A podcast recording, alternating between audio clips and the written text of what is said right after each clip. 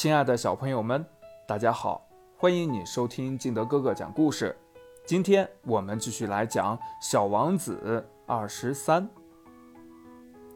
第四个行星是一个实业家的星球，这个人忙得不可开交。小王子到来的时候，他甚至连头都没有抬一下。小王子对他说：“您好，您的烟卷灭了。三加二等于五，五加七等于十二，十二加三等于十五。啊，你好，十五加七二十二，二十二加六二十八。”没有时间再去点的，二十六再加五，三十一。哎呦，一共是五亿一百六十二万二千七百三十一。五亿什么呀？嗯，你还待在这儿呢？五亿一百万，呃，我也不知道是什么了。我的工作很多，我是很严肃的，我可是从来没有功夫去闲聊。二加五得七，五亿一百万什么呀？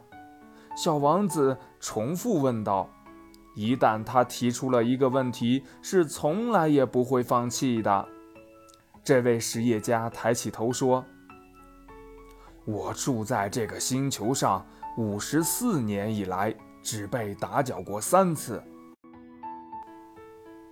第一次是二十二年前，不知道从哪儿跑来了一只金龟子来打搅我，它发出一种可怕的噪音，使我在一笔账目中出了四个差错。